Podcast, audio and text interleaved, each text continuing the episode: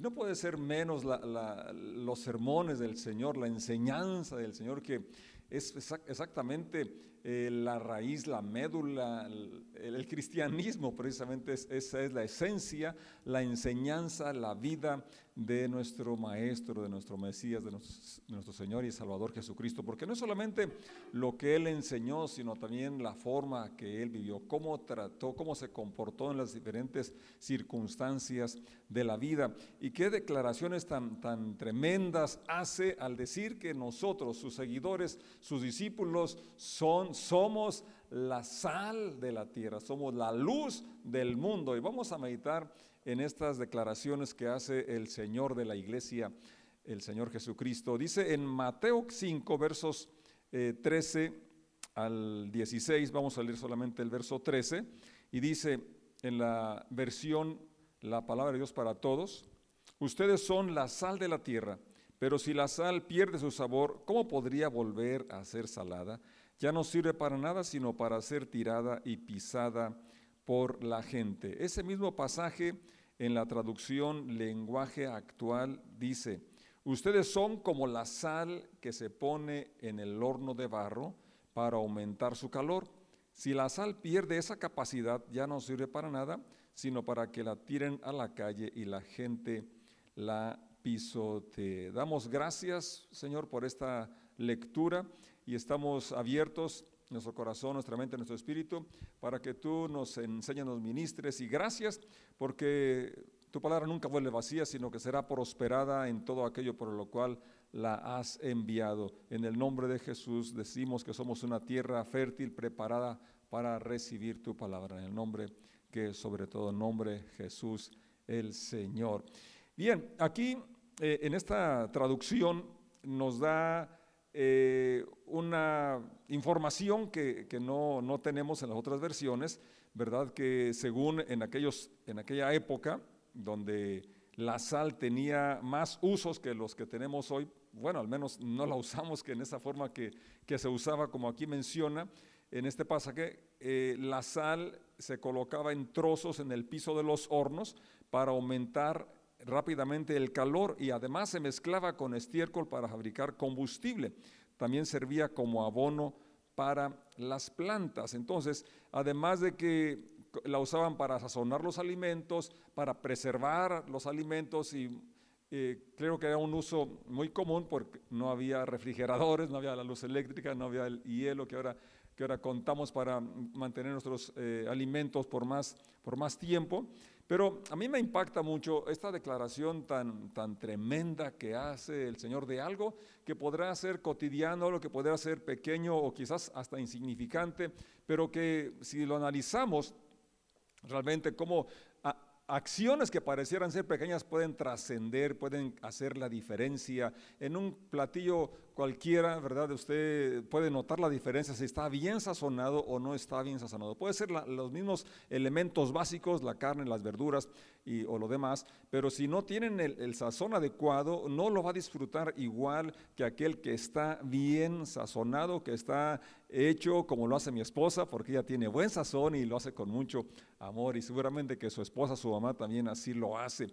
Bueno, entonces, eh, una cosa pequeña puede hacer una gran diferencia. Y eso es yo creo lo que el Señor está hablando aquí, que no minimices esas acciones buenas que tú puedes hacer como ser humano y como seguidor de Jesús, las acciones que Él ejemplificó, eh, acciones que Él modeló, eso puede traer la diferencia no solamente a tu hogar, no solamente a tu comunidad, sino Él va mucho más allá y dice, son la sal de la tierra. Fíjate, ¿cómo puede, eh, así como esos circos concéntricos que van del centro hacia, hacia afuera, y así es como cuando en Hechos capítulo 1 le preguntan que si, le preguntan al Señor, ya cuando va a ascender, ¿restaurarás el reino de Israel en estos tiempos? Y él dice, no les toca a ustedes saber el tiempo, los tiempos y las sazones que el Padre puso en su sola potestad, pero me serán, recibirán poder y me serán testigos en Jerusalén, en Judea, en Samaria y hasta lo último de la tierra. Y aquí estamos en el rincón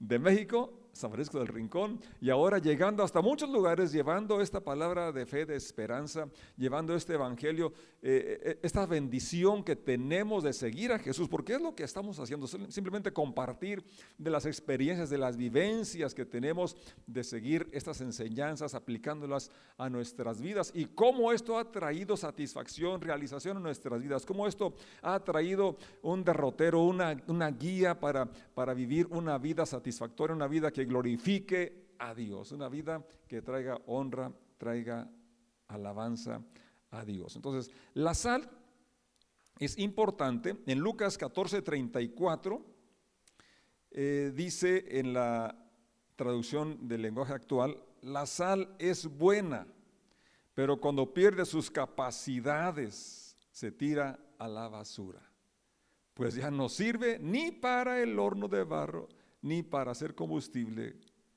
con el estiércol. ¿Qué cosa? Si en verdad tienen oídos, presten mucha atención. Es decir, nosotros, la iglesia, los discípulos, eh, tenemos capacidad, tenemos bendiciones, tenemos talentos, tenemos manera de marcar la diferencia. Y esto es lo importante que el Señor está aquí llamándonos la atención. Presten atención a la enseñanza, prestemos atención a los dones, habilidades que Dios nos ha dado.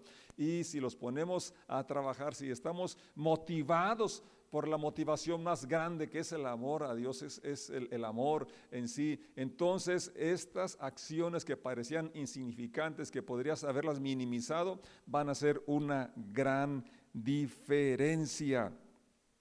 Marcos, en su capítulo 9, verso 50, también en la traducción, el lenguaje actual dice así, la sal es buena la sal es buena, aunque claro, como aquí dicen, todo con medida, porque está, está comprobado, ¿verdad? Que la, sal en exceso ha traído eh, pues descontrol en la salud. De hecho, en México eh, se quitaron, se retiraron los saleros de las mesas en los restaurantes, precisamente porque mucha gente, eh, quizás tú eres uno de ellos, que ni siquiera ha probado la, la comida y ya le está agregando sal.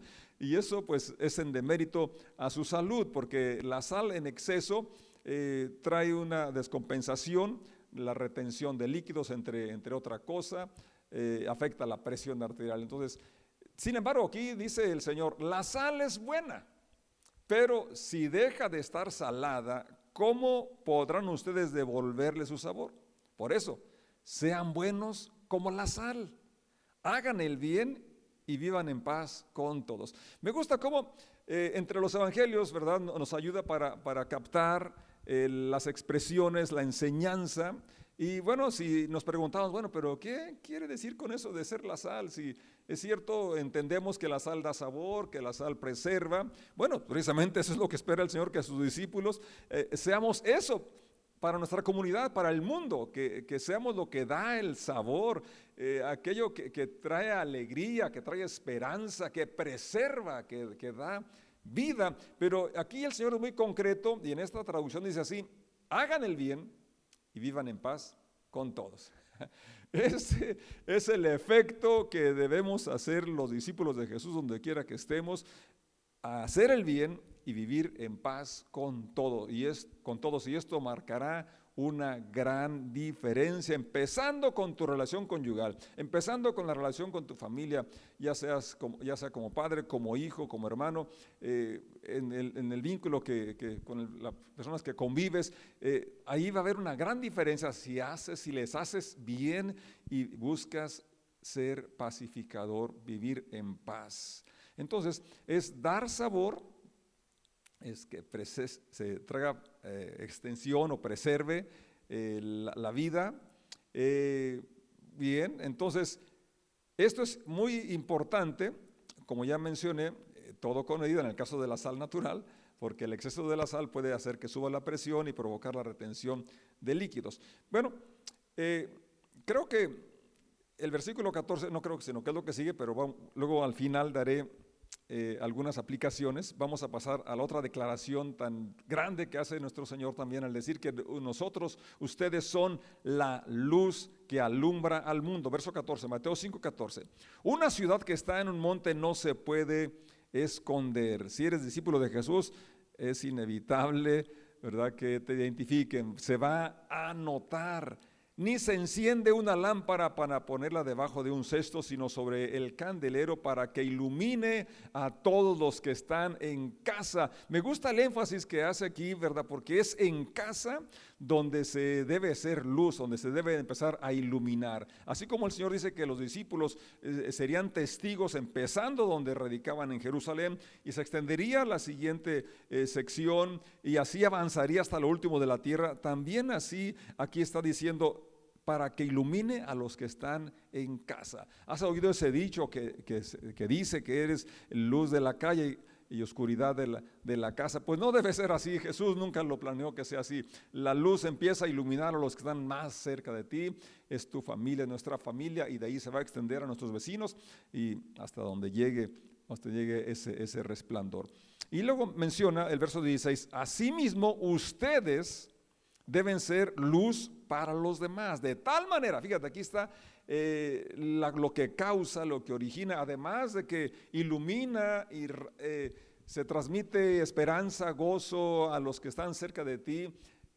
también dice, de tal manera que todos puedan ver sus buenas obras y adoren a su Padre que está en los cielos. El fin final, cuando somos la sal, cuando somos la luz, entonces Dios es glorificado. Muchas veces cuando nos reunimos, eh, papá eh, le gustaba que alguien se pusiera de pie y dijera, gloria a Dios, gloria a Dios siete veces. Y vamos a glorificar a Dios y decíamos, gloria. Bueno, pues sí, esas exclamaciones, no dudo que sí den gloria a Dios, pero lo que aquí Jesús dice que lo que glorifica a nuestro Padre es cuando hacemos lo correcto, cuando hacemos buenas acciones, de tal manera que puedan todos ver sus buenas obras.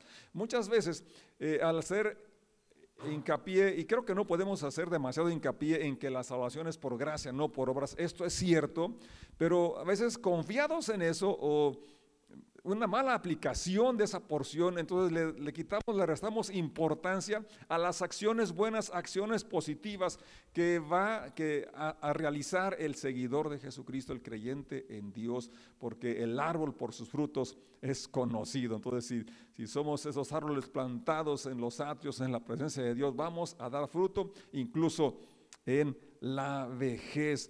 Mateo 5, 14 en la traducción del lenguaje actual, dice, ustedes son como la luz que ilumina a todos, son como una ciudad construida en la parte más alta de un cerro y que todos pueden ver. Aquí en esta ciudad de San Francisco del Rincón, Guanajuato, tenemos una comunidad cercana que se llama El Palenque y está construida sobre el cerro precisamente. Y desde lejos se aprecia esa comunidad porque así como dice este versículo, está sobre un monte, sobre un cerro. Entonces así Así es tan notorio cuando nuestras acciones están motivadas por el amor de Dios, cuando eh, podemos entender que las acciones, por pequeñas que sean, traen una trascendencia eterna, porque van a, van a ser bendecidas las personas cercanas y Dios va a ser glorificado, van a querer conocerlo, de dónde eh, sacas esa, esa energía, esa fuente, esa alegría en medio de la pandemia, en medio de las dificultades, de dónde, pues de esa comunión que tenemos con nuestro Señor. Y dice, verso 16, de la misma manera, la conducta de ustedes debe ser como una luz que ilumine y muestre cómo se obedece a Dios. Me gustan estas, estas versiones, traducciones, porque nos dicen claramente, ¿verdad?, lo que implica ser la luz del mundo, en este caso, lo que estamos hoy considerando. Eh, la forma, si tú permites, te, te, guías por el amor de Dios que ilumina tus acciones, tus decisiones, entonces se va a mostrar, vas a guiar, y dice este versículo, cómo se obedece a Dios. Debe ser la conducta, la forma de ser, la forma de vivir, no es solamente eh, cuando nos reunimos, cuando nos congregamos y que hoy por los eh, asuntos de la pandemia que ya no tenemos las reuniones tan, tan frecuentes, eh, los grupos de hogar y demás, pues si nada más consistiera glorificar a Dios cuando nos reunimos, pues qué poco sería. Pero el Señor está hablando de la conducta, del diario vivir. La conducta de ustedes debe ser como una luz que ilumina, que guía y muestra cómo se obedece a Dios. Hagan buenas acciones. Así los demás las verán y alabarán, glorificarán a Dios, el Padre de ustedes que está en el cielo. Y esto de la luz es interesante porque el Señor dice, ustedes son la luz, pero nosotros somos como la luna que refleja solamente la luz del sol. Jesucristo dijo claramente en la escritura de Juan 8:12, yo soy la luz del mundo. Entonces, ¿quién es la luz? Nosotros o Él. Obviamente es Él, pero si su presencia está en nosotros, si estamos siguiéndolo de cerca, vamos a reflejar su luz. Juan 8:12, Jesús habló una vez más al pueblo y dijo, yo soy la luz del mundo. Si ustedes me siguen, no tendrán que andar en la oscuridad, porque tendrán la luz que lleva a la vida, tendrán la sabiduría, sabrán tomar decisiones acertadas, no andan a tientas, no andan a ver si, sino que van vamos caminando con esa seguridad porque tenemos la luz que nos lleva a esa vida abundante que el Señor viene a ofrecernos. Reflejaremos la luz del sol de justicia porque haremos obras de justicia como Él las hace. Estas declaraciones de que somos la sal de la tierra, de que somos la luz del mundo, vienen después de esas bienaventuranzas que, que nos hablan los versículos anteriores de, de, Mateo capítulo 5, del verso 3 al 12, de esas declaraciones, esos principios de vida. Entonces, cuando esos principios son aplicados a nuestra vida, entonces es que somos la sal, es que somos la luz del mundo. Y vamos a repasarlo rápidamente. Mateo 5.3 dice, Dios bendice a los que son pobres en espíritu y se dan cuenta de la necesidad que tienen de Él. Es lo primero, la piedra angular, ¿verdad? Donde podemos reconocer nuestra dependencia, nuestra necesidad de Él y acudimos a Él sabiendo que Él es la fuente de vida. Dios bendice a los que lloran y fue algo realmente que por primera vez lo, escuché así como lo explicó David el domingo. Eh, no, lloran por, no lloran por lo que se les hace, sino por lo que hacemos, por lo que hicimos. Es decir, un, un, un llanto de arrepentimiento, de quebrantamiento. Y a esos es a los que Dios trae consuelo. Dios bendice a los humildes porque es la característica de Jesús. Cuando Él habló de sí mismo, cuando Él se describió a sí mismo, dijo, aprendan de mí que soy manso y humilde de corazón y hallarán descanso para sus almas. Bienaventurados o felices, o Dios bendice a los que tienen hambre y sed de justicia, a los compasivos, a los que tienen corazón limpio, corazón puro, que piensan lo mejor del otro, no lo peor, que le dan el beneficio de la duda, no que están juzgando. Eso, eso fue algo que me impactó mucho. Y sigue el verso 9, los que procuran la paz, no solamente oran por la paz, sino que procuran la paz. Dios bendice o bienaventurados los que son perseguidos por hacer lo correcto y no dejan de hacerlo, sino que siguen haciéndolo a pesar de ser perseguidos. Por eso el verso 11, Dios los bendice a ustedes cuando la gente hace burla, hace bullying. El bullying no es nuevo y los persigue y miente acerca de ustedes y dice toda clase de cosas malas en su contra, porque son mis seguidores. Fíjate, todo eso, todo lo anterior es lo que hace alguien que sigue a Jesús y que a pesar de ser perseguido, a pesar de que le hagan burla, si no solamente lo sigue, sino que además tiene una actitud de victoria, dice el verso 12, alégrense, estén contentos porque les espera una gran recompensa en el cielo. Cuando las cosas no vienen bien, cuando las cosas, la gente eh, se burla en lugar de, de reconocer tu, tus acciones buenas. Entonces, en lugar de estar tristes y dejar de hacer aquellas cosas, es alegrarnos, estar contentos y continuar. Entonces, si así lo hacemos, ahora viene la declaración. Ustedes son la sal de la tierra. Ustedes son la luz del mundo. Los que viven de acuerdo a los principios, de acuerdo a esas verdades que el Señor nos da para que las practiquemos, somos los que damos el buen sabor a la vida, los que preservamos la vida, estamos a favor de la vida, guiamos, iluminamos, inspiramos, modelamos cómo es seguir a Jesús, lo cual trae como resultado final la gloria a Dios. Y es lo que anhelamos. Es lo que yo anhelo y es lo que te invito, que sea lo que te motive, el amor de Dios para darle la honra, la gloria a aquel que nos amó y nos lavó con su sangre. Mateo 9, 50, la sal es buena. Y dice, ¿por qué es buena? O cómo eso, o cómo se aplica a nuestra vida. Hagan el bien y vivan en paz con todo. Entonces lo cotidiano, lo ordinario pasa a ser extraordinario cuando seguimos a Jesús, porque esto va a impactar nuestro entorno más allá de lo que podemos imaginarnos, porque somos motivados por el amor de Jesús. Padre, gracias por ese privilegio de poder ser tus seguidores y seguirte tan de cerca que podemos no solamente ser inspirados, sino tener tu fuerza, porque tú das el querer como el hacer y poder hacer esas obras que tú realizas en nosotros, porque es el fruto de tu espíritu, el amor, el gozo, la paz, todo eso que anhelamos tan profundamente el ser humano lo encontramos cuando somos llenos de tu amor, de tu gracia y podemos vivir así con nuestra familia, con todos los que nos rodean. Gracias porque podemos ser la sal allí en nuestra casa y ser bendición, sazonar, dar buen sabor a todos los que están cerca de nosotros. Gracias porque podemos ser la luz reflejando esa luz tuya que, viene a iluminarnos y guiarnos. Muchas gracias porque así podemos darte honra y gloria haciendo esas buenas obras que tú nos guías, nos llevas a realizar. Muchas gracias en el nombre de Jesús. Amén. Dios te bendiga. Vamos a hacer la sal, lo que el Señor dice que somos. Vamos a hacer la luz del mundo porque podemos reflejar su gloria, reflejar su luz. Te bendigo en el nombre de Jesús.